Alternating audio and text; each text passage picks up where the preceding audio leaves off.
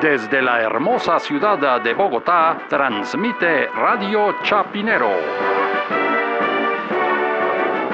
Y estas son las noticias.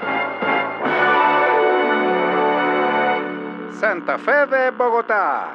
El periodista Felipe Zuleta abandonó Twitter por considerarlo antinatura. Más noticias cuando regresamos.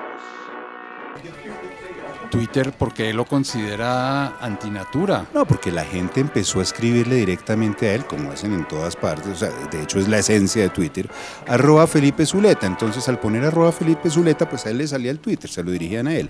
Pero a él le pareció que eso era antinatura porque había gente, digamos, un poquito igualada que se dirigía a él sin pedirle una autorización o que no estaba al mismo nivel. Ah, Felipe Zuleta Lleras, ¿no? Sí, claro, claro, Lleras. El nieto de Alberto Lleras Camargo.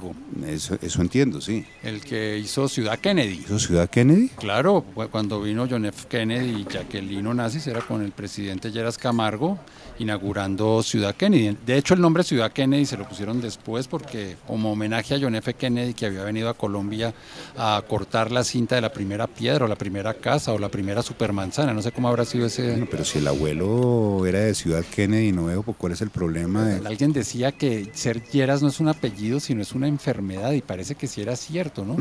Eso lo decían para dárselas porque de... lo que se nos viene encima Sí, porque es- eso lo decían para dárselas de aristócratas, ¿no? Que es que ser, ala, ser Lleras no es un apellido, ala, es una enfermedad. Pero lo absurdo es que él tiene un programa que se llama Vox Populi, la voz del pueblo. No, pero ese programa entonces debería llamarse, porque si le parece tan igualada a la gente, tan iguasa, tan de Ciudad Kennedy, la que fundó su abuelo, la que se comunica con él, el programa debería llamarse, no sé, Vox Oligarchy, Vox eh, Day, Vox Rex, No, definitivamente el problema de Felipe es que se cree de sangre azul. Sangre Azul, querrá decir de sangre blue.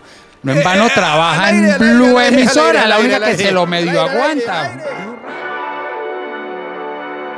Santa Fe de Bogotá.